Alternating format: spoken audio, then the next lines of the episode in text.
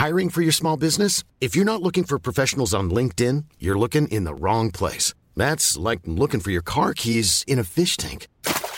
LinkedIn helps you hire professionals you can't find anywhere else, even those who aren't actively searching for a new job but might be open to the perfect role. In a given month, over 70% of LinkedIn users don't even visit other leading job sites. So start looking in the right place. With LinkedIn, you can hire professionals like a professional. Post your free job on linkedin.com slash people today.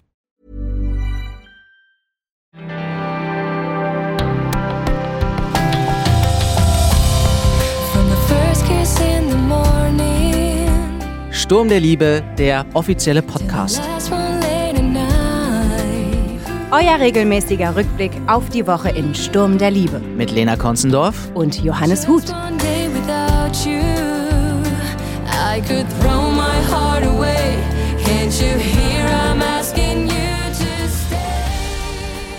Servus, moin und hallo. Und herzlich willkommen zum offiziellen Sturm der Liebe Podcast. Mit Lena. Und Johannes.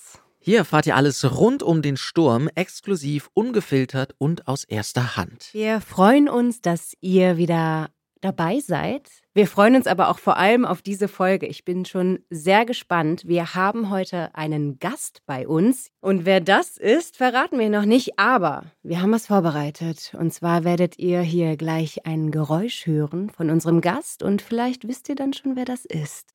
Lieber Gast, bitte verrate uns, wer du bist. Hm? Aha, Spannend. spannend. Vielleicht habt ihr jetzt schon eine Ahnung, wer sich hinter diesem Geräusch verbirgt. Aber wir blicken erstmal zurück auf die Sturmwoche. Genau, macht euch einen Kaffee, schnallt euch an, lehnt euch zurück. Wie stürmisch war es? Recap. Montag. Philipp zeigt sein wahres Gesicht. Er erklärt Vincent, dass er sich Anna zurückholen will. Er greift zu heimtückischen Methoden und engagiert einen Detektiv, der belastende Informationen über Vincent sammeln soll. Hahnenkampf am Fürstenhof. Die Konkurrenz zwischen Christoph und Tom wächst. Weil Alexandra die dauernden Reibereien mit Christoph vermeiden will, bittet sie Tom, in der Öffentlichkeit zurückhaltender zu sein. Tom muss zurückstecken. Dienstag. Totentanz. Wilmers Beerdigung soll ein fröhliches Fest sein, ohne Tränen und Trauerreden. Stattdessen mit bunten Kleidern, Tanz und Longdrinks. Die Gäste erfüllen Wilma den Wunsch. Außer Philipp. Der will Anna beeindrucken, indem er besonders offensichtlich um Wilma trauert. Aber der Schuss geht nach hinten los. Anstatt einer Trauerrede wird getanzt. Karma Baby. Erik und Yvonne sind wieder glücklich miteinander vereint. Yvonne möchte dem Universum danken und ihr Karma-Punkte-Konto auffüllen. Sie startet eine Spendenaktion für Bedürftige. Allerdings verschwinden plötzlich einige der Sachspenden. Gibt es einen Dieb am Fürstenhof? Mittwoch. Keine weiße Weste. In der Küche fängt der neue Gehilfe Kaspar Weiß an. Er gewinnt mit seiner Art die Sympathie von Greta und Yvonne. Allerdings stellt sich bald heraus, dass Kaspar nicht ganz so sauber ist.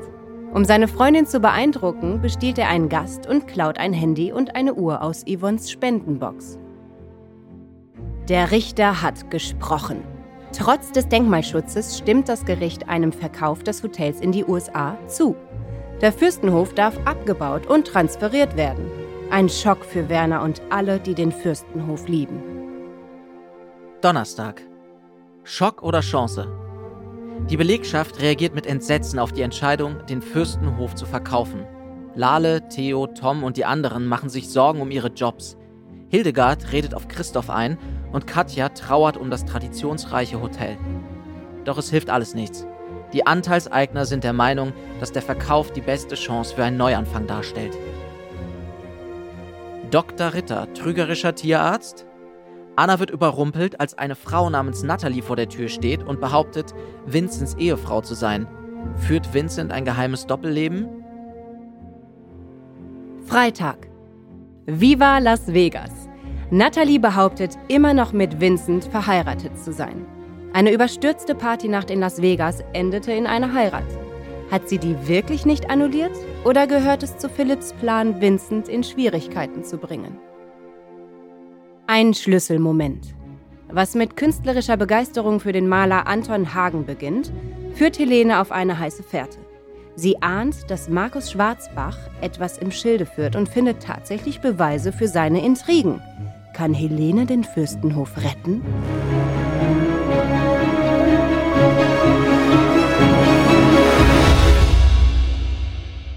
Okay, der Fürstenhof soll verkauft werden. Vincent hat eine Ehefrau.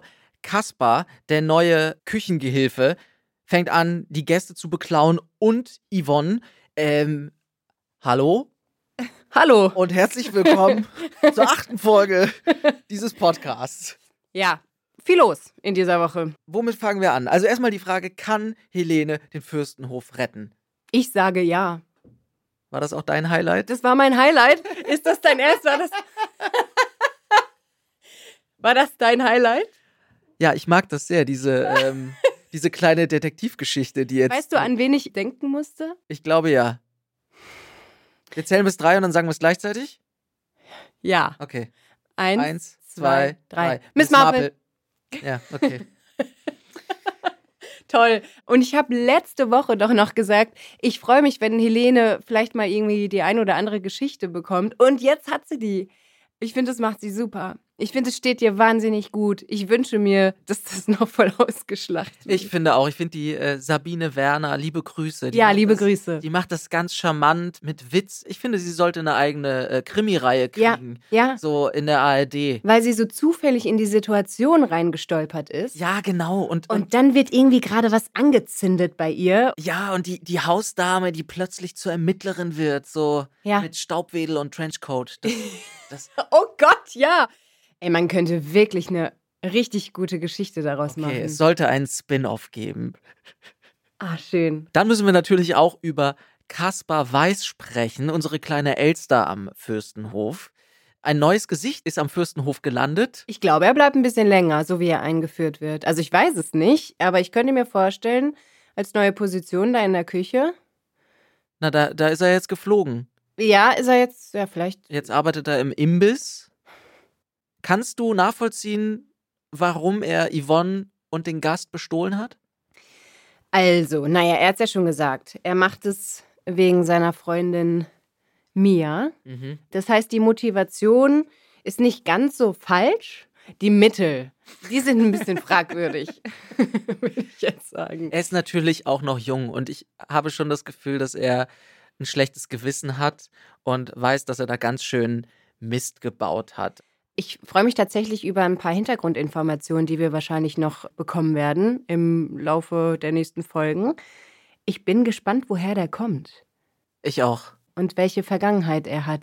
Mhm. Weil jetzt so direkt zu klauen, einem Sternehotel, Fünf-Sterne-Hotel? Ja, das, also das, ja, gut, hat er sich eine gute Adresse ausgesucht. Ich denke auch. Ist Da auf jeden wird- Fall viel zu holen. Da wird er fündig. Ich finde es auch so schade, weil er so einen guten Start in der Küche hingelegt hat Mhm. und Greta so beeindruckt von ihm war. Ich bin auch gespannt, ob er später wieder zurück in die Fürstenhofküche kehren wird. Mhm. Und diese Aktion nehme ich zum Anlass, dir jetzt ein paar Fragen zu Josies ehemaligem Arbeitsplatz zu stellen. Okay. Wahr oder falsch? Die Rubrik ist wirklich ein bisschen aufregend. Ich war das letzte Mal ja diejenige, die Fragen gestellt hat. Mhm. Es ist so fies, weil du jetzt vor mir sitzt und ich sehe dir in den Augen, dass du einfach Informationen hast, die ich noch nicht habe. Vielleicht hast du sie ja. Ich hoffe für dich, dass du sie hast. Also, ich werde Lena jetzt drei Behauptungen vorlesen und euch natürlich auch. Also, ihr könnt natürlich auch mitraten.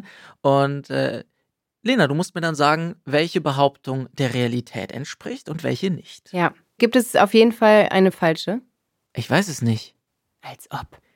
Die Fürstenhofküche musste eine Woche lang schließen, weil ein Verwandter der Sonnenbichlers Kakerlaken ausgesetzt hatte. Wahr oder falsch? Das Ding ist, es ist ja alles möglich. Da ist ja alles möglich. Mhm. So aus dem Bauch heraus gesprochen, mein erster Impuls tendiert zu ja. Mhm. Es ist wahr. Bleibst du dabei? Ja, ich bin jetzt einfach mal risikobereit. Diese Antwort ist falsch. Ich muss aber dazu sagen, es war auch eine, es war eine gemeine, gemeine Okay, weil Frage. es keine Kakerlaken, sondern Regenwürmer sind? Nein, Oder weil es nicht eine Woche, sondern fünf Tage sind? Nein, ich beziehe mich auf Folge 2108 aus der Staffel 10. Da habe ich ja nicht mal gelebt. Das stimmt. Weil du Benjamin Button bist. Also, und zwar ähm, wurde das Haus der Sonnenbichlers von einer Kakerlakenplage heimgesucht. Und äh, niemand anderes als ein Mann namens Gary Mondbichler hat M- das Ungeziefer ausgesetzt. Mondbichler und Sonnenbichler? Genau, und jetzt komme ich nämlich zu der Geschichte, warum die Sonnenbichlers Sonnenbichlers heißen. Wa okay. Pass mal auf, das ist eine sehr spannende Geschichte. Ich wusste es vorher auch nicht. Und zwar ist Folgendes passiert. Die Familie Bichler wurde während eines Streites zweier Brüder getrennt. Also die hießen vorher Bichler und dann wurde daraus Sonnenbichler und Mondbichler. Einfach aufgrund der Trennung. Ja, weil die sich nicht mehr verstanden haben. So. Und äh, dann gab es ein Erbe, also der erste Sonnenbichler wollte dem ersten Mondbichler das Erbe, ein Rezept für ein Quittenlikör vorenthalten und hat's vergraben. So. Und aus Rache hat dann der Mondbichler den Sonnenbichler ermordet und ist nach Amerika geflohen. Naja, klar. Genau, so entstanden dann die äh, Sonnenbichler und Mondbichler. Genau, die treffen in dieser Folge aufeinander. Also Alfons trifft dann auf Gary Mondbichler und äh, Mondbichler setzt dann die Kakerlaken auf dem Grundstück der Sonnenbichlers aus. Aber nicht in der Fürstenhofküche. Okay, das ist eine Story. Ich glaube, da hätte jeder gesagt, nee, ist falsch. Nee, ist falsch, was du da sagst. Nein, ist aber richtig. Ja, okay, gut. Glaube ich dir. Wahnsinn, wusste ich nicht. Ich auch nicht. Sonnenbichler, Mondbichler. Gab es noch weitere Figuren? Regenbichler. Sturmbichler. Sturmbichler. Sturmbichler. Das wäre spannend. Okay, Mist, ich habe einen Minuspunkt. Nee, du hast einfach keinen Punkt. Es gibt ja keine Minuspunkte. Ich dachte, du sagst gerade, nee, du hast einfach keine Ahnung. Es geht weiter. Ein kleinkrimineller Kunstfälscher hat am Fürstenhof als Küchenhilfe gearbeitet und war niemand Geringeres als der Bruder von Tom Dammern.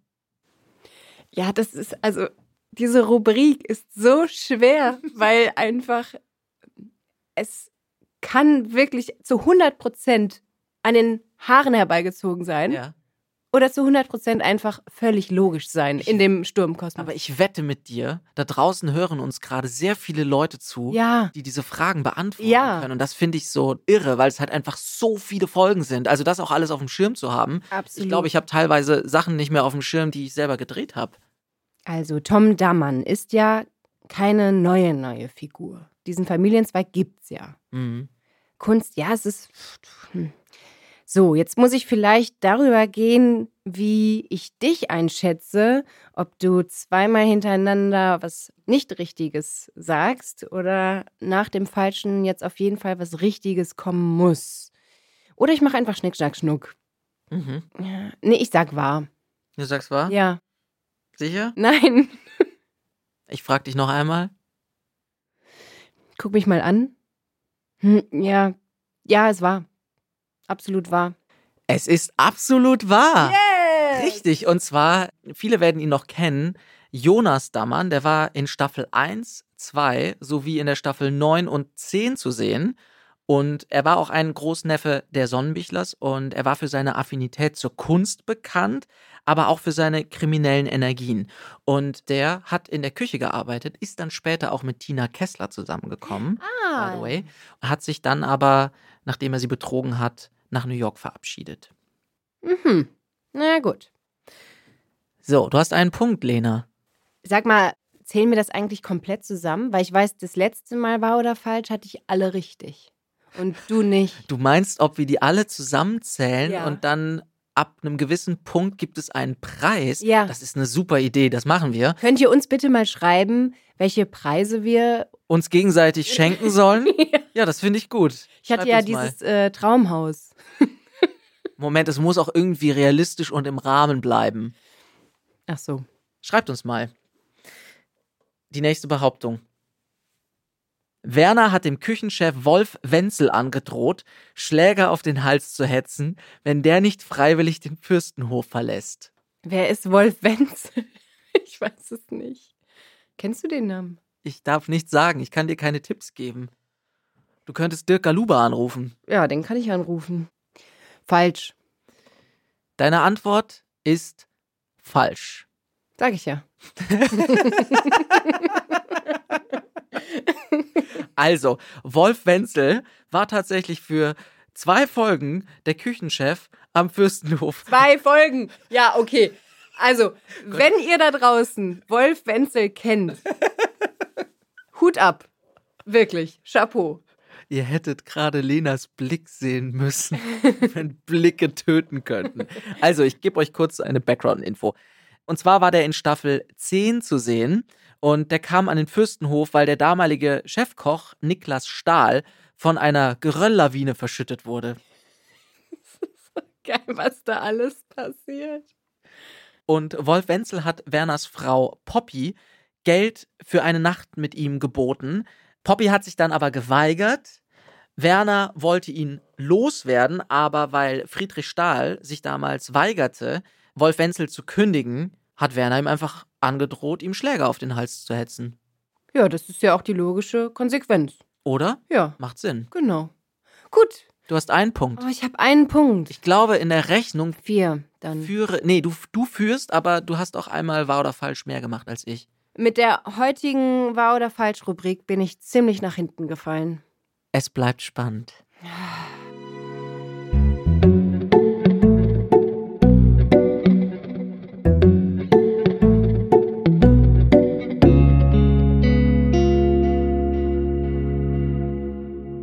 Apropos Punkte, Lena. Glaubst du an Karma-Punkte?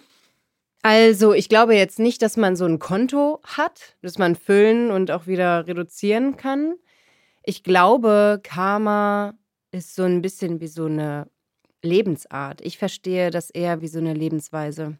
Wobei ich die Vorstellung irgendwie ganz lustig finde, wenn man wie so ein Girokonto hätte. Vielleicht auch eine Kreditkarte, Ja, ja. die man belasten kann. Für ein paar Ja, Punkte. aber ich verstehe es tatsächlich eher wie so einen aufmerksamen und bedachten Lebensstil, wie so ein moralischer Kompass. mhm. So. Weißt du, woher das kommt? Ich würde mal vermuten, es kommt aus dem Buddhismus. Ja, also es kommt Aus aus der Hin- altindischen Ah, Philosophie und okay. wird heute noch im Buddhismus und im Hinduismus vertreten oder gelebt. Und äh, im Sanskrit heißt es Tat Mhm. Oder Wirkung. Und das Konzept dahinter ist, dass man sagt eben, dass man maßgeblich dafür verantwortlich ist, was mit der Seele geschieht. Das heißt, dass jede physische und jede geistige Handlung eine Folge bzw. eine Konsequenz mit sich bringt. Und es muss nicht sein, dass es dann, wenn du zum Beispiel irgendwie so handelst, dass dann die Konsequenz dann auch in deinem jetzigen Leben geschieht oder eintritt, sondern auch im nächsten Leben. Man sagt zum Beispiel, dass wenn du eine schlechte Handlung vollbringst, dass dann die Konsequenz oft im nächsten Leben passiert. Und das ist ein bisschen schwierig auch, weil in Indien zum Beispiel wird es ganz oft so gemacht, dass wenn es Menschen schon schlecht geht, dass sie weniger Unterstützung erhalten, weil man das damit rechtfertigt, naja, dann habt ihr im letzten Leben nichts Gutes getan. Ah. Befeuert auch das Kastensystem. Ach, das ist ja spannend. Also eigentlich ist es ein Aufruf zu einem freundlichen Miteinander während der Lebzeit, Mhm. aber es wird auch benutzt, um zu rechtfertigen, Ja. dass es halt Menschen gibt, die es irgendwie schlechter getroffen hat. Du bist ja selbst schuld. Genau. Ah, ich Mhm. verstehe. Ja. Das ist ja spannend. Spannend. Also wenn man sich da so reinliest, es gibt auch verschiedene Richtungen. Im Yoga sagt man auch nochmal irgendwie was anderes darüber. Also es ist sehr umfangreich. Aber voll spannendes Thema tatsächlich. Ja, und hat natürlich auch in der Sturmwoche einen großen Platz eingenommen, Mhm. nämlich Yvonne möchte ihr Karma-Punkte-Konto aufbessern. Mhm. Jetzt ist meine Frage, macht sie das aus einem altruistischen Beweggrund oder macht sie das eigentlich aus einem sehr egoistischen Grund, weil sie natürlich, also ich denke nicht, dass Yvonne jetzt daran denkt, wie ihr nächstes Leben sein wird. Ich nehme sie jetzt nicht als eine besonders religiöse Person wahr, Mhm. aber sie scheint ja irgendwie das Bedürfnis zu haben, etwas zurückzugeben nach ihrer Krebserkrankung, nach ähm, dem ganzen Mist mit Christoph, also dass sich jetzt alles wieder eingerenkt hat, dass sie das Gefühl hat, ich muss, ich muss irgendwas jetzt meinen Mitmenschen, meiner Umwelt zurückgeben. Also Yvonne hat in ihrem Leben ja wirklich einiges schon gemacht, was eigentlich nicht zu vertreten ist. Und Yvonne hat bis heute eine wahnsinnig positive Entwicklung Mhm. erlebt oder durchgemacht. Ich glaube tatsächlich, dass sie ein Stück weit das damit auch rechtfertigen oder wieder gut machen möchte, dass sie umso mehr gute Dinge sie jetzt tut, desto mehr wird gerechtfertigt, wie sie ihr Leben bisher gelebt hat. Mhm. Ich glaube nicht, dass sie durchhält. Ich glaube nicht, dass sie das jetzt so weitermacht. Auf der anderen Seite nehmen wir jetzt zum Beispiel Kasper hinzu. Yvonne hat sich ja auch für Kasper eingesetzt und hat davon null was. Also sie hat davon nichts und hat aber Kasper in Schutz genommen. Mhm. Weil sie sich aber auch selber in ihm sieht. Das hat sie ja sogar gesagt. Ah, stimmt, genau. Ja, stimmt. Naja, und man muss auch sagen, das Leben hat ihr super viele Chancen gegeben jetzt Mhm. in kürzester Zeit. Nach der Krebserkrankung. Dann hat sie auf einmal wieder gedacht, dass der Krebs zurück ist.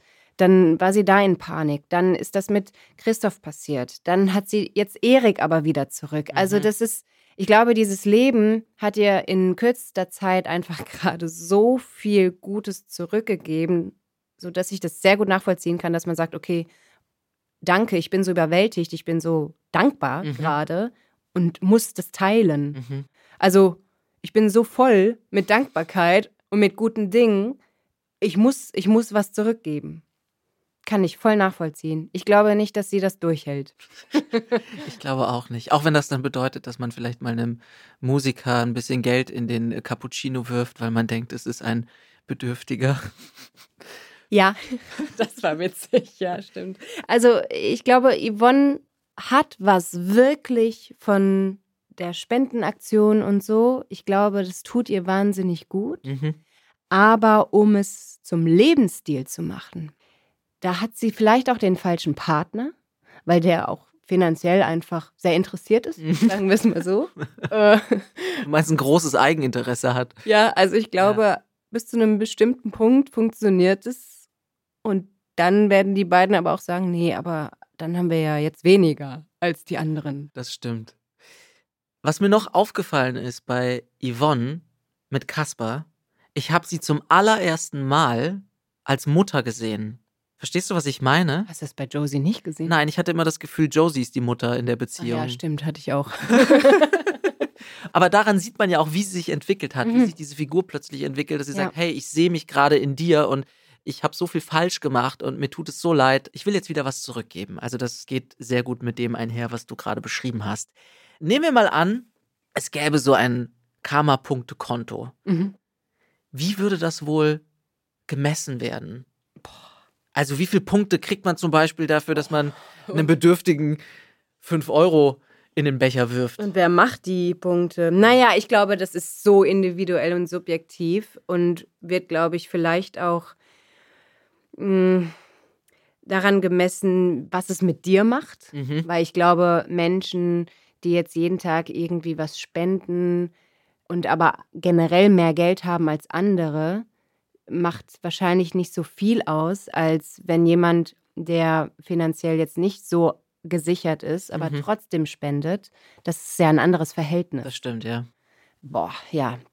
Wer macht die Punkte? Was glaubst du denn, wer am Fürstenhof, wenn wir jetzt mal so von einem Punktekonto ausgehen, ziemlich extrem im Dispo schon wäre? Also, Philipp, sorry. äh, Philipp ist so offensichtlich im Minus. Also, Philipp ist so manipulativ. Äh, Entschuldigung, aber in dieser Woche backt er diesen Kuchen für Helene, zieht da extra ein. Den Kuchen würde ich nicht essen. Ja, ich so, ja, oh Gott, oh Gott, oh Gott. Alles ist so berechnend. Ja, er überrumpelt auch alle so. Also wie er sich da so reingezeckt hat. Also Michael, der total überfordert ist und Anna, die dann auch wieder Verständnis für Philipp zeigt. Und ich hatte wieder dieses Bedürfnis, ich wollte in den Fernseher reinspringen und sagen, Leute, merkt ihr gerade nicht, was hier vor sich geht? Das gehört alles zum Plan. Also ich glaube, Philipp ist ordentlich im Dispo. Sehr ordentlich im Dispo. Im Karma-Punkte-Konto-Dispo. Ich weiß nicht, was der machen muss, um wieder auf Null zu kommen. wird auf jeden schwierig. Fall eine lange Reise. Er hat offensichtlich nicht unsere letzte Podcast-Folge gehört. Schade, Philipp. weißt du, wer noch im Dispo ist? Glaube ich. Markus? Ja.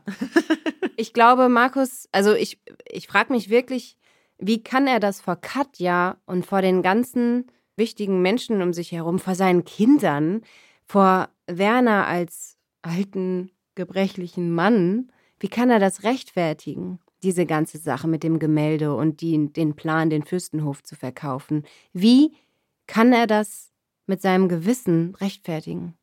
Ich habe keine Antwort auf die Frage. Ich glaube auch, dass es da langsam aber sicher bröckelt. Ja, das glaube ich auch, wegen Miss Marple Helena. Die gerade, glaube ich, äh, gut dabei ist, ihr Karma-Punkte-Konto aufzufüllen, Oh ja. weil sie dieser Sache nachgeht. Ja.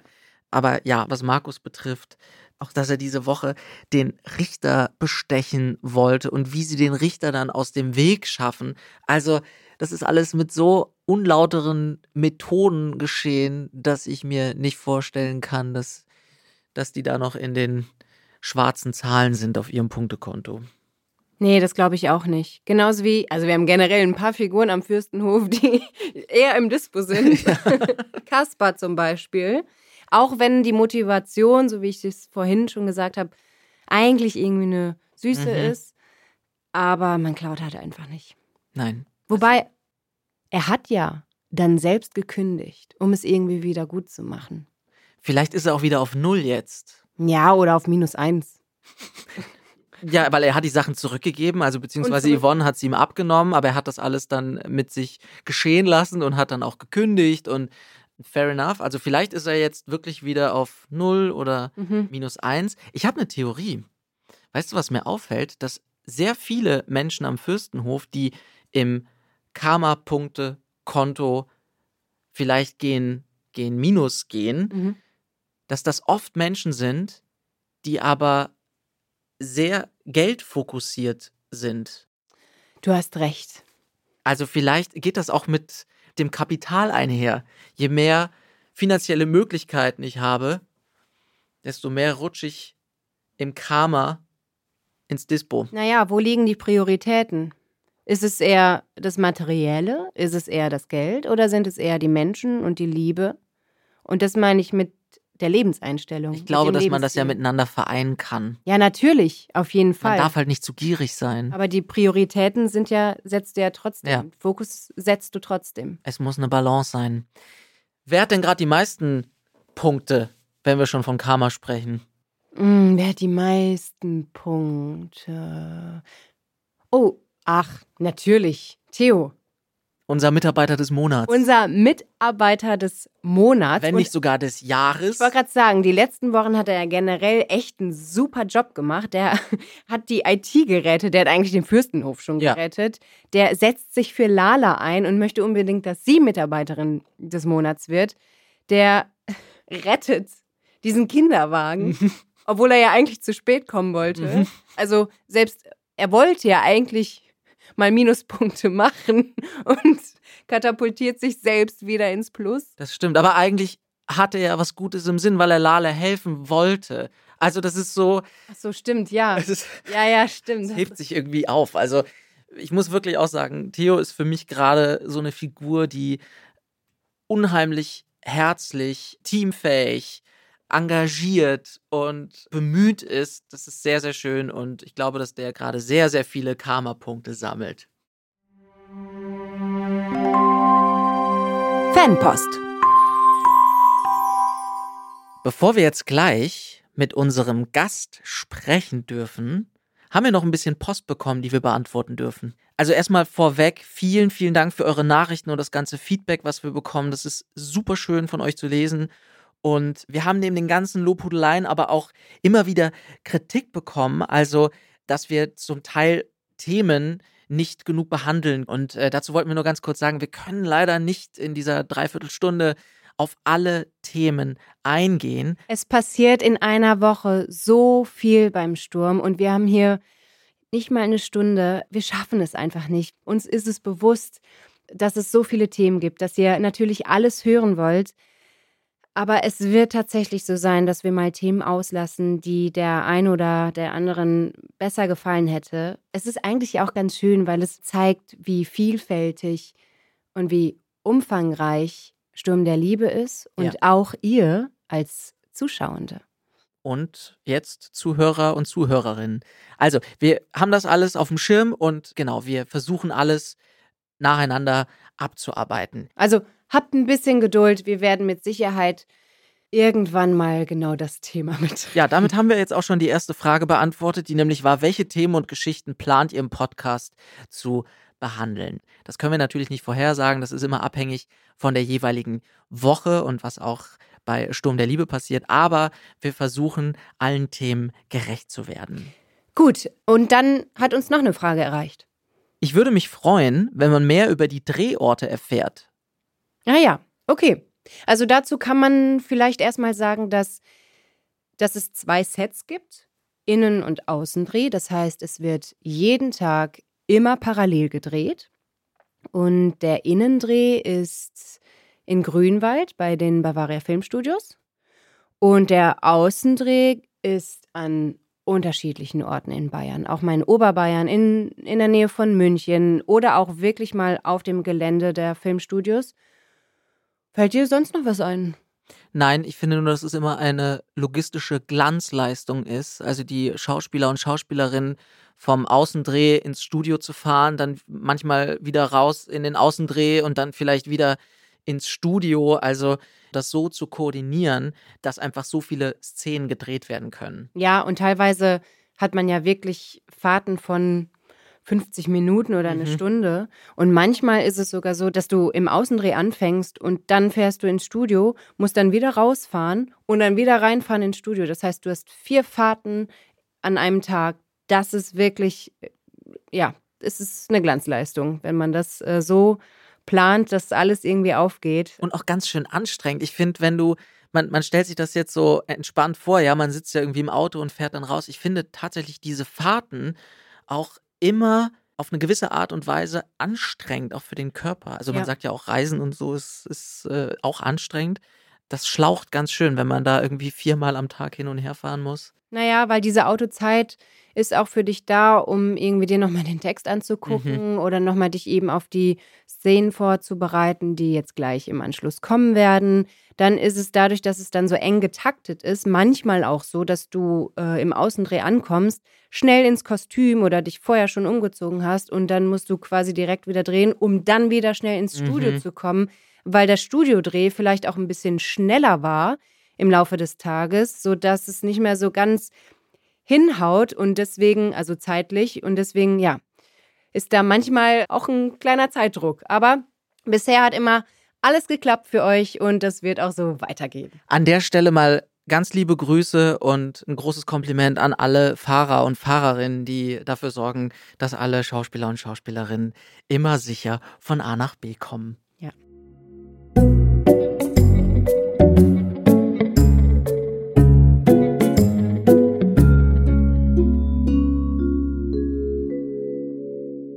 Dieser Woche werden wir natürlich auf Theo eingehen. Theo, Mitarbeiter des Monats, wir haben es eben schon gesagt. Er hilft, er ist nett, er setzt sich überall ein. Er geht Rettet Babys. er rettet Baby. Er geht über seine vermeintlichen Grenzen und Comfortzone. Er macht einen super Job. Er hat eine wahnsinnige Entwicklung durchgemacht. Ja. Umso schlimmer ist es ja, dass jetzt der Fürst nur verkauft werden soll. Das war eine ziemlich krasse Szene, wo er Christoph die Leviten gelesen hat und man hat richtig gespürt, wie verletzt er war, weil er sich so betrogen gefühlt hat, Ja, wie das- persönlich er das genommen hat. Ja, das fand ich auch. Ich fand das total stark von Theo, dass er Christoph wirklich mal seine Meinung gesagt hat und dass er das nicht gut findet, dass er sich Luft gemacht hat.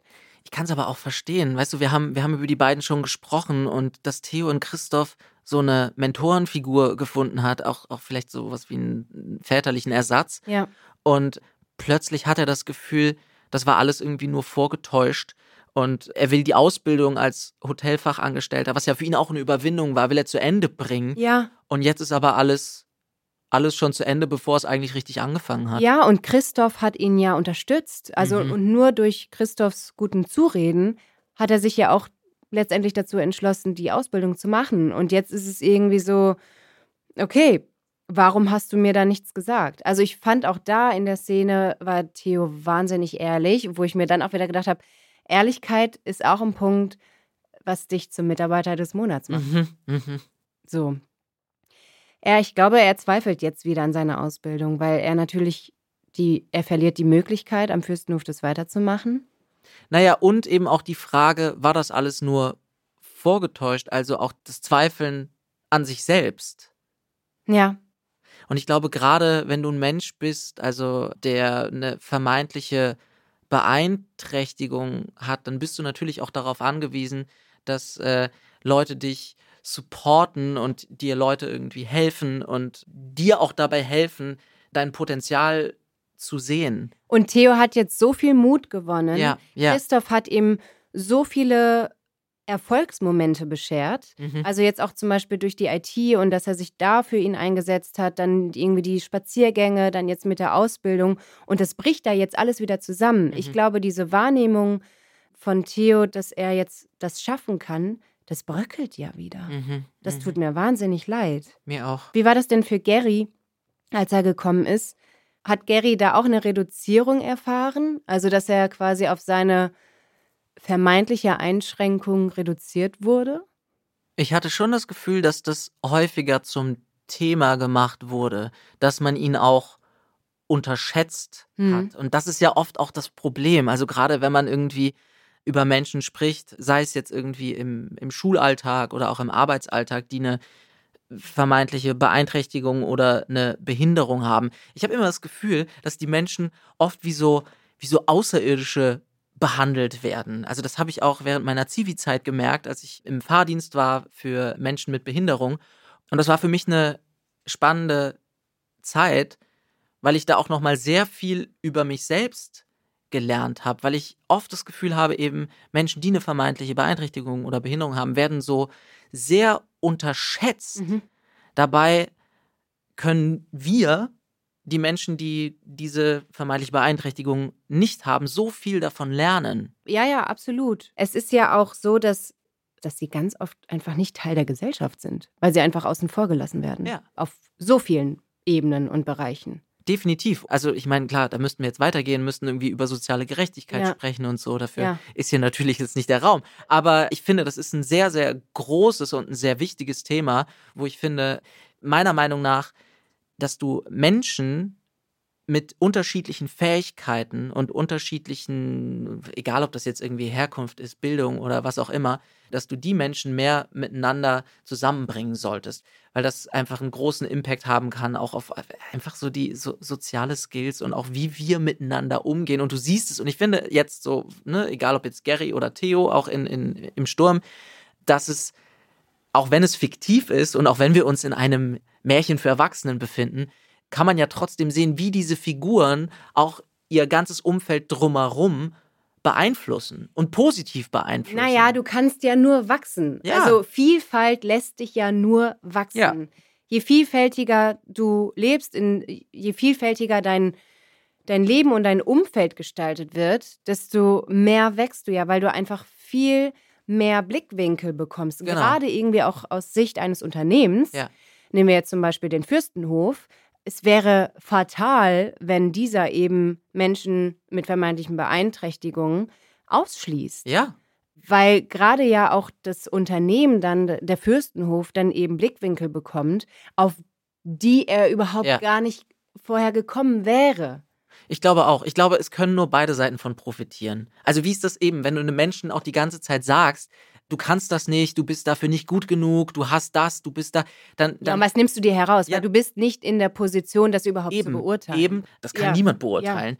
Also wenn ich mir jetzt vorstelle, mir würde jeden Tag jemand sagen, du, du kannst das nicht, weil du, weiß ich nicht, weil du halt nicht so bist wie die anderen, du bist nicht normal, was heißt schon normal, Mhm. dann bildet sich so ein Narrativ, was man halt irgendwann auch selbst glaubt. Mhm. Und wie soll ich denn dann mein eigenes Potenzial erkennen? Und jetzt wieder zurück zu Theo. Ich glaube, bei ihm ist genau das das Problem jetzt, dass er eigentlich diesen Punkt überwunden hat, dass er weiß, hey, da gibt's Leute, die glauben an mich, ich glaube jetzt auch daran und mache jetzt diese Ausbildung und jetzt wird das alles zerstört mit dem Verkauf des Fürstenhofs und ja, das ist sehr tragisch. Ja, ich hoffe, dass der Fürstenhof noch gerettet wird.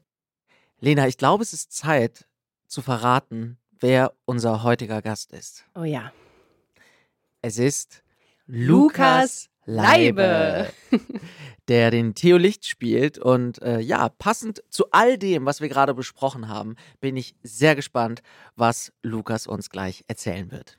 Der wird uns mit Sicherheit auch eröffnen, wie es ist, eine Figur zu spielen, die ADHS hat. Mhm, mhm. Ja, ich freue mich drauf. Wollen wir ihn mal reinholen? Holen wir ihn rein. Hiring for your small business? If you're not looking for professionals on LinkedIn, you're looking in the wrong place. That's like looking for your car keys in a fish tank. LinkedIn helps you hire professionals you can't find anywhere else, even those who aren't actively searching for a new job but might be open to the perfect role. In a given month, over 70% of LinkedIn users don't even visit other leading job sites. So start looking in the right place. With LinkedIn, you can hire professionals like a professional. Post your free job on linkedin.com/people slash people today.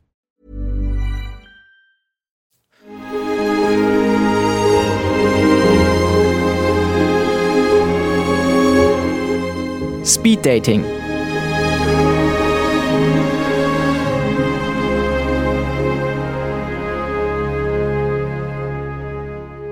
Herzlich willkommen. Lukas Leibe. Ja, hallo, freut mich. Freut mich, dass ich hier bin. Das ist für uns eine ganz neue Situation, weil wir eigentlich äh, immer zu zweit hier sitzen und äh, das letzte Gespräch, was wir hatten, war mit Claudia Köhler und Annette Bott und davor mit Sven und äh, die waren uns dann immer aus München zugeschaltet, aber es ist total schön, dich hier jetzt begrüßen zu dürfen, weil du auch selber in Berlin lebst, richtig? Genau, ich lebe auch in Berlin und das war jetzt ein super Zufall. Ich war gerade hier und dann dachte ich mir, schaue ich doch mal vorbei. Sehr schön, da freuen wir uns sehr. Sehr, sehr gut. Wie geht's dir? Mir geht's sehr gut, ja. Ich fahre nachher gleich wieder nach München, dann geht's weiter. Und ja, ich freue mich hier bei euch zu sein. Sehr schön. Wir sind sehr, sehr große Theo-Fans, Lena und ich. Das ist cool. Also vor allen Dingen auch jetzt in den letzten Wochen in der Kombi mit Christoph. Also wir sind irgendwie, wir haben sehr für dieses Team geroutet, weil ihr wie so ein Power-Team seid. Also gerade auch so gegen Philipp und gegen Markus, ohne dass Theo und Christoph es eigentlich wissen. Also da hatten wir diese eine Szene, die wir rausgenommen haben, wo Theo plötzlich die, das Buchungssystem wiederherstellt und Philipp versucht das irgendwie zu unterbinden und dann kommt Markus und bringt Theo dann aber auch Frühstück und es hatte plötzlich so was total Freundschaftliches und was total Väterliches. Ja, es ist so, so eine vermeintlich ungleiche Beziehung und ihr lernt wahnsinnig viel voneinander. Also ich habe das Gefühl, dass ich habe bei Christoph, wenn er mit Theo zusammen ist, dann sehe ich da ganz andere Seiten. Mhm. Und das macht ihn weicher, das macht ihn wärmer und es äh, gefällt uns sehr, sehr gut, Ja. was, was der Theo da in Christoph hervorholt. Ja, ich finde das auch total spannend. Also, das sind ja zwei Figuren, wo man jetzt überhaupt nicht denkt, dass die miteinander irgendwie klarkommen. Und gerade das irgendwie mal so zwei komplett konträre Figuren zu nehmen und die in einen Topf zu schmeißen und zu gucken, was passiert, finde ich super spannend. Und das gibt eine ganz eigene Dynamik und spannend, ja. Wie war das für euch, das zu spielen? Also es ist ja immer so, dass man dann meistens so sechs Wochen im Vorfeld die Outlines bekommt und weiß, okay, es wird in diese Richtung gehen. Habt, habt ihr da irgendwie vorher schon irgendwie ein bisschen drüber gesprochen? Habt ihr euch irgendwie anders darauf vorbereitet, weil ihr wusstet, ah, okay, wir werden an dem Punkt irgendwie so, so, eine, so eine kleine Freundschaft haben? Ja, also wir wussten das relativ früh, dass das passieren wird. Ähm, und also äh, nach unserer ersten Begegnung eigentlich schon. Das war irgendwo in der Lobby und so. Und da gab es schon so einen ganz komischen, kurzen Moment, wo so ein totales Unverständnis den, von den beiden Figuren gegeneinander äh, herrschte. Und da dachten wir schon, ja, das ist irgendwie spannend, da ist irgendwas. Und daraufhin ist dann diese Geschichte entstanden oder entwickelt worden. Ah. Und deswegen wir wussten wir, dass da irgendwas passieren wird. Wie genau jetzt nicht unbedingt, aber dass es dann erstmal noch mal ein bisschen mehr kracht und dass es dann irgendwie so eine Annäherung gibt, das fand ich echt geschickt gelöst. Und äh, ja, das hat echt Spaß gemacht zu spielen und wir funktionieren auch sehr gut zusammen. Ja, das merkt man. Das sieht man, ja. Ja, das merkt man. Das ist ein ganz, ganz tolles Couple. Mhm. Oh Gott, wann war denn dein Casting eigentlich? Mein Casting. Also ich weiß, mein Live-Casting, oh, jetzt habe ich schon wieder vergessen, aber das war äh, vor ziemlich genau zwei Wochen vor einem Jahr. Ah, Ja. okay. Beschreib mal so ein bisschen das Casting. Wie war denn das für dich? Wie hast du dich auf die Rolle vorbereitet? Also ich fand es sehr cool, dass äh, der Theo sehr klar abgesteckt war schon in der, in der, im, im Rollenprofil.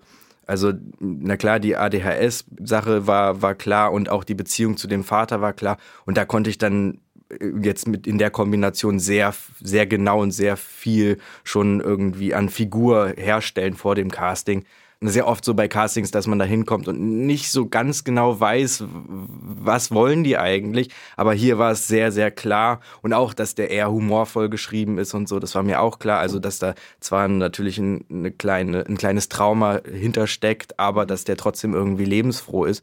Und deswegen hat das Casting einfach sehr viel Spaß gemacht, weil ich eigentlich mich darauf verlassen konnte, dass ich weiß, was ich tue. Ja, und jetzt hast du eben das ADHS erwähnt. Hast du persönlich selbst Berührungspunkte mit ADHS oder wie hast du dir da die Infos geholt?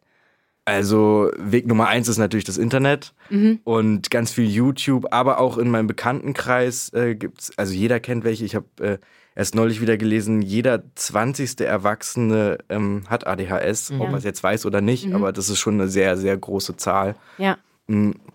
Aber gerade äh, im Gespräch mit äh, Betroffenen oder auch bei YouTube, wenn ich da äh, Betroffene gesehen habe, das hat mir gar nicht so sehr geholfen, weil es einfach so vielseitig ist. Das drückt sich auf so viele verschiedene Arten und Weisen aus, dass es mir mehr geholfen hat, wirklich in, in, in die Materie reinzutauchen und äh, mich zu informieren, so was steckt genau dahinter. Also was ist die Ursache dessen und dann halt zu gucken, wie passt das für Theo. Ja, es ist immer wahnsinnig individuell und subjektiv. Ne? Total, ja. ja. Hattest du denn Berührungsängste, als du irgendwie erfahren hast, okay, ähm, ist, da ist eine Figur mit der Diagnose ADHS? Ja, total. Also ich habe ich hab sofort so eine Verantwortung gespürt. Mhm. Und ja, ich darf das nicht vergeigen, so diese Nummer. Ich darf das nicht irgendwie albern machen oder, oder irgendwo Fehler machen, die halt dem Ganzen nicht so gut kämen. Mhm. Umso besser habe ich mich dann halt vorbereitet. Das war dann halt ein guter Antrieb, um da halt wirklich ja, gut informiert zu sein. Ja, dass man diesen Anspruch hat, da irgendwie niemanden auf den Schlips zu treten auch, ne? Ja, du verkörperst ja eine ganze Gruppe an Leuten, die so missverstanden werden ja. und mhm. dann dieses Missverständnis zu, zu vergrößern, ist halt einfach, das wäre halt echt tragisch gewesen. Ja, mhm. ein sensibles Thema. Ja. Also auf jeden Fall etwas, wo eine große Verantwortung mit einhergeht, aber du machst das super und es macht total Spaß, dir zuzuschauen. Ja, ja, es ist so schön, weil man sieht, dass Theo dadurch ja auch voll die Vorteile mit sich bringt. Ja. Hast du als Lukas etwas von Theo lernen dürfen? Ganz viel, ganz viel. Also, was mir jetzt ganz konkret einfällt, ist so eine Struktur. Also die braucht Theo ja, weil er so ähm, sonst äh, entweder im äh, totalen Chaos landet oder halt die totale Struktur braucht, sonst, äh, sonst funktioniert es irgendwie nicht. Mhm. Ähm, und ich habe gemerkt, ja, da habe ich schon auch ähnliche Züge. Also wenn ich auf simple Weise Dinge klar strukturieren kann, funktioniert das für mich viel besser. Und das habe ich durch Theo gelernt. Aber auch irgendwie mir eine Lebensfreude zu, zu erhalten in, in schwierigen Situationen. Das habe ich auch von Theo gelernt. Ah, schön. Ah, okay, verstehe. Das sind aber, also ich finde, das sind große Themen. Ja, also absolut. ja. Ist, aber super schön, dass man das über eine Figur sagen kann. Ja, voll. Kann Theo was von Lukas lernen? Ja, vielleicht. Ähm, ja, gut, ich meine, das geht natürlich mit dem ADHS irgendwie auch Hand in Hand, aber Theo ist oft sehr, sehr unüberlegt in dem, was er tut. Und da müsste er vielleicht ab und zu mal ein bisschen besser drüber nachdenken, um sich nicht die nächste Abmahnung einzuhandeln oder sowas. Also da könnte er vielleicht ein bisschen mehr von mir lernen. Da bin ich etwas ja, überlegter. Ah ja, okay. Du, du zerdenkst also ein paar Sachen oder? Ja, ich glaube, die gute Mischung wäre es. Ne? Theo ist natürlich sehr impulsiv und ich bin eher der, der Grübler. Aber ich denke, die Mitte macht's. In manchen Situationen ist das eine bessere, in manchen das andere. Das kann Theo ja auch noch lernen. Bis hierhin hat Theo ja eine wirklich große Entwicklung machen dürfen. Was wünschst du ihm denn für die Zukunft als Lukas? Ich wünsche ihm erstmal, dass er seinen Traum erfüllen kann beruflich, dass er in, also jetzt äh, macht er die Ausbildung, aber er weiß ja schon, dass das eigentlich nicht sein, sein Ziel ist. Er möchte ja was mit IT machen und da liegt ja sein, auch sein großes Talent. Mhm. mhm. Aber trotzdem tut ihm das im Moment sehr gut, dass er da Leute um sich herum hat, die an ihn glauben und die ihn halt menschlich irgendwie weiterbringen. Da haben wir eben auch schon drüber gesprochen, weil natürlich gerade dieser Moment war, Theo hat jetzt erfahren, dass der Fürstenhof verkauft wird und es gab diesen Bruch mit Christoph, der auch unfassbar schön war, also wo sich so rauskristallisiert hat, was ihr da vorher aufgebaut ja. habt, ne? Und, und Christoph wie so eine Mentorenfigur, fast wie eine Vaterfigur eigentlich schon geworden ist. Und diese Verletzung, die du da auch äh, super gespielt hast, da zu sehen, hey, da bricht gerade sowas weg. Also es bröckelt, dieses ganze Konstrukt ja. bröckelt. Und man hatte das Gefühl, dass dieser ganze Mut, den Theo bekommen hat, um diese Ausbildung anzufangen, die schwindet mhm. wieder. Total. Ja, und das ist nämlich eigentlich der größte Punkt, den ich Theo wünsche, dass er das irgendwie hinbekommt. Und zwar, dass es diese, ja, die hat er ja durch seinen Vater schon mitbekommen, dieses, ähm, er wurde von dem in den Keller gesperrt und so, und er hat ein ganz großes Problem, Menschen zu vertrauen und auch oh. sich, äh, also er ist ein bisschen, bisschen wie so ein ängstliches Erdmännchen manchmal. Mhm. Also es war ganz am Anfang auch bei den Sonnenbichlers, der Herr Sonnenbichler, der Alphons ist ja auch am Anfang eine sehr große Autoritätsperson gewesen für Theo und jedes Mal, wenn er irgendwas falsch gemacht hat, hat er, ist er zusammengezuckt und dachte, okay, jetzt gibt es wieder einen, jetzt schickt der mich in den Keller oder so. Und das hat ja ewig gedauert, bis er da sich ein bisschen beruhigen konnte. Und jetzt die Geschichte mit Christoph ist natürlich auch nicht gerade förderlich. Das ist ja umso schlimmer, weil er ja ja wirklich so ein väterlicher Freund einnimmt. Ja. Und wenn dann da wieder das Vertrauen missbraucht wird, oh, dann hoffe ich, dass Theo da trotzdem nichts an seinem Selbstwertgefühl, äh, dass da nichts abhanden kommt. Das hoffe ich auch sehr, mhm. ja. Aber ich glaube, dafür ähm, hat er natürlich auch noch eine sehr gute starke ja. Schulter an seiner Seite und zwar Lale, gespielt von Jelis Schimschek. Und äh, ich finde auch da, das ist total äh, schön, diese Kombi zwischen euch beiden zu haben. Wie ist das? Äh, es sieht nach sehr viel Spaß aus, den ihr da habt beim Spielen. Das ist es auch. Also es ist sehr viel Spaß. Wir, wir haben das große Glück, dass wir so ein ja, so, so, so eine super Chemie haben und ein großes Vertrauensverhältnis herrscht, so unter uns Schauspieler und Schauspielerinnen, dass, dass wir so uns voll in die Situation einlassen können, ohne dass wir da irgendwelche Berührungsängste haben und so. Und das ist halt, wenn du so ein, so ein Paar spielst, so das A und O. Und dann halt entwickeln sich da schöne Dinge draus, weil du halt weißt, okay, ich kann mich auf, auf meine Spielpartnerin oder meinen Spielpartner total verlassen. Das sieht man. Ja. Total. Was ist für dich die größte Herausforderung beim Drehen? Die größte Herausforderung, finde ich, ist auf dem Schirm zu haben, wo die Reise gerade ist und wo sie hingeht. Weil wir ja sehr schnell drehen und manchmal, wenn jetzt jemand krankheitsbedingt ausfällt oder so, dann ist es auch mal so, dass wir innerhalb von 15 oder 20 Folgen hin und her switchen.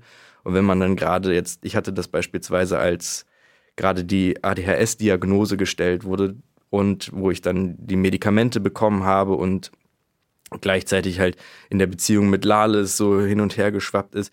Und da gab es einen Krankheitsfall und dann musste ich aus, aus vier Blöcken, also aus circa 20 Folgen oh gleichzeitig drehen. Und dann wusste ich, teilweise überhaupt nicht mehr, in welcher Szene bin ich. Also was ist denn gerade? Habe ich jetzt ein Medikament? Vertrage ich das Medikament? Oder vertrage ich es schon nicht mehr? Ja. Oder habe ich überhaupt schon die Diagnose gestellt bekommen? Ja. Und das ist echt schwierig so zwischen. Aber da helfen natürlich jetzt die Regieassistentin oder auch die Regisseure und Regisseurinnen und sowas, die helfen natürlich ungemein. Die, das, die unterstützen. Das stimmt, das ist natürlich eine besondere Herausforderung, die nicht so ganz einfach ist. Aber super viele Menschen stehen dir da zur Seite. Da kann man sehr dankbar drüber sein. Absolut, ja. Was sind die unangenehmen Seiten der Arbeit? Die unangenehmen Seiten der Arbeit. Hm. Ja, da gibt es nicht viele, würde ich sagen. Die unangenehmen Seiten der Arbeit an sich, es sind eher die, die Dinge drumherum, die, die unangenehm sind, wie beispielsweise die, die wenige Planbarkeit. Das finde ich zum Beispiel ist unangenehm. Du, du kriegst relativ spät erst gesagt, so wann du halt arbeiten musst und so. Und deswegen ist die, ist deine private Zeit halt drumherum ja nur spontan irgendwie regelbar. Und das, das ist etwas, was ich als unangenehm betrachten würde, ja. Kann ich sehr gut nachempfinden. Nachvollziehbar, absolut. Also ich meine, gerade so Privatleben in einem täglichen Format, ich glaube, da kannst du, Lena, ein Lied von singen mit deinen, wie viele Bilder hattest du eigentlich? 30. im Boah. Schnitt. Das ist dann nochmal so. Das ist krass. Ja, da, da ist nicht mal ein Einkauf möglich. Nee. Wie viel Gerade in Bayern nicht. Gerade in München, ja. Stimmt, ja. Da Wie wird alles um hast du 8 Uhr zugemacht, nur für die Erklärung. Die äh, Supermärkte sind in Bayern um 8 Uhr zu. Mhm. Keine Chance. Wie viele Bilder hast du so durchschnittlich in der Woche? Mal sind es echt wenig, mal sind es mehr. Aber jetzt gerade bin ich in einer Phase, da habe ich so, ich würde sagen, so 20, 22 Bilder gerade. Ja, Ja. Das ist schon ordentlich. Ja. Mhm. Was ist das Besondere am Sturm für dich? Das Besondere am Sturm ist für mich das Team. Also dadurch, dass dieses Pensum so enorm groß ist und du eigentlich in so kurzer Zeit etwas so Großes schaffst, ist es unerlässlich, dass dieses ganze Team eine Einheit bildet und sich gegenseitig unterstützt und hilft und an einem Strang zieht und auch ähm, Aufgaben erledigt, die nicht unbedingt in das eigene Ressort fallen.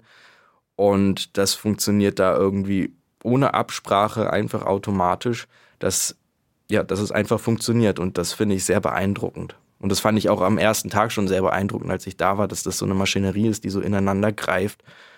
Ja, ohne dass, das, dass man da groß drüber reden muss. Es passiert einfach. ja. Mhm. Jetzt hast du gerade von deinem ersten Tag gesprochen. Jetzt switchen wir mal zu deinem letzten Tag, wann auch immer der sein wird. Worauf hast du denn sonst noch Lust, unabhängig vom Sturm, beruflich? Also ich will weiterhin tolle Figuren kreieren. Also genau wie Theo ja eine tolle Figur ist. Weiterhin möchte ich die äh, Möglichkeit haben, irgendwelche Menschen in einer Fantasiewelt zu erschaffen, aus mir selbst heraus, die ein Leben bekommen und anders sind als ich. Und das ist irgendwie das, das was mir sehr großen Spaß macht. Und auch, also ich bin jetzt noch nicht sehr kameraerfahren gewesen vor dem Sturm. Also ich meine, danach ist man definitiv sehr kameraerfahren. Und ja, da, da will ich, will ich weitermachen und gucken, was da noch alles so möglich ist. Dafür drücken wir dir die Daumen und wer weiß, vielleicht sieht man sich ja mal zusammen irgendwie an irgendeinem Set. Das wird mich sehr freuen. Wir haben noch ein kleines Spiel für dich. Okay. Genau, mach dich bereit, lieber Lukas. Du switcht jetzt mal zu Theo. Mhm. Wir werden dir Fragen stellen, die du aus dem ersten Impuls, den du verspürst, direkt antwortest. Okay. Als Theo. Mhm. Okay. Bist du bereit? Jo. Okay, gut. Es, ist, es sind immer so Entweder-Oder-Fragen. Mhm. Alles klar, ich fange an. Lieber müde oder lieber hyperaktiv? Hyperaktiv. Du heiratest Lale. Wer wird der Trauzeuge? Tom oder Christoph? Äh, Christoph. Einen Tag im Aufzug feststecken oder Triathlon mit Lale? Hm, schwierig. Triathlon. Apps entwickeln im Silicon Valley oder Hotelfachmann am Fürstenhof? Apps entwickeln. Seitensprung mit Greta oder Seitensprung mit Anna? Weder noch, ich bleib bei Lale. Nie wieder Medikamente oder nie wieder zocken? Nie wieder mm, Medikamente. Schweinsbraten von Hildegard oder Köfte von Lale? Ich muss jetzt Lale sagen, aber eigentlich meine ich den Schweinsbraten. Pärchenurlaub mit Gary und Shirin oder mit Yvonne und Erik? mm, mit Gary und Shirin. Einen IQ unter 80 oder nie widersprechen? IQ unter 80. Team Vincent oder Team Philipp? Team Vincent. Oh, das war aber eine lange Pause. Das war eine sehr lange Pause. Man muss dazu sagen, der Lukas weiß wahrscheinlich, äh, also mit äh, hoher Wahrscheinlichkeit mehr als Als wir. wir ja. Ach, Versuch, wir versuchen da Das mal gerade sein, ja. rein zu interpretieren. Das, Das, ist war sehr eine. spannend. Okay, okay, okay. Vielen Dank dir, Lukas. Es war wirklich sehr, sehr schön, dass du uns besucht hast. Finde ich auch, ja. Gibt es noch etwas, was du loswerden möchtest, was du den Hörern und Hörerinnen da draußen noch mitgeben möchtest? Eigentlich nur, bleibt weiter dran. Es bleibt sehr spannend und hört den Podcast, weil die beiden machen das echt super cool. Oh, vielen Dank. Danke.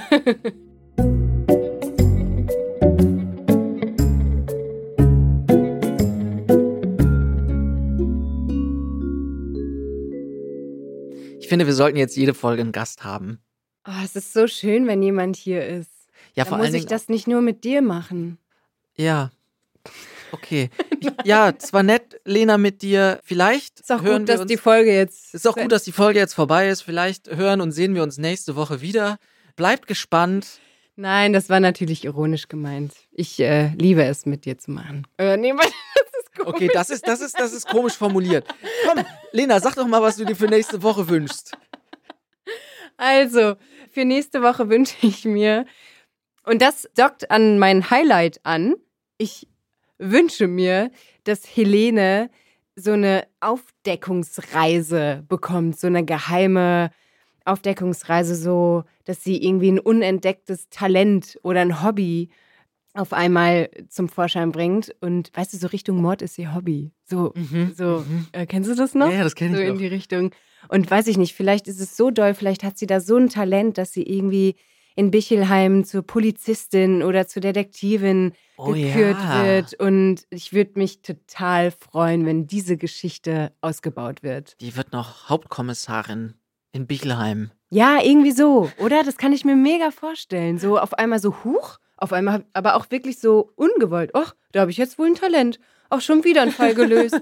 Ach, jetzt schon wieder. Ja, der Klau. Ja, ist doch ganz klar. Ich finde das eine super Idee. Oder? Möchte das unbedingt sehen. Ja. Ja, ich hoffe, dass ähm, die ganze Geschichte mit Natalie und Vincent noch ein gutes Ende nehmen wird und dass das die Beziehung von Anna und Vincent nicht dauerhaft beschädigen wird. Ja, stimmt. Darüber haben wir heute gar nicht, Gar ja, nicht wir können sprechen nicht, können. Wir können nicht. vorhin schon gesagt, wir können nicht über alles sprechen. Ich glaube, Natalie wird noch ein bisschen bleiben. Ich habe das so ein bisschen Echt? im Gespür. Ja, ich könnte mir schon vorstellen, dass die noch ein bisschen bleibt und. Äh, Echt? ja, Oh, ich habe das Gefühl nicht. glaubst du? Lassen Okay. wir uns überraschen. Lassen wir. Ja. Ich glaube, dass Philipp noch ein paar Asse im Ärmel so hat. meinst du. Ah, okay, okay. Es Mhm. bleibt spannend. Wir versorgen euch jeden Freitag nach der Sturm der Liebe TV-Ausstrahlung mit einer neuen Podcast-Folge. Und wenn ihr die nicht verpassen wollt, dann abonniert doch gerne den Podcast auf der Plattform eures Vertrauens. Hinterlasst uns eine Bewertung. Schreibt uns eine E-Mail an info at sturmderliebe-podcast.de oder schaut einfach auf Instagram vorbei. Ja, ein kleiner Anteaser für nächste Woche. Nächste Woche erreicht uns wieder eine Sprachnachricht. Habe ich so im Gefühl. Hast du, gibt es eine neue Figur am Fürstenhof? Eventuell. Hm. Habt eine schöne Woche. Lasst es euch gut gehen. Macht euch eine gute Zeit. Und bis dahin Servus, ciao. und tschö.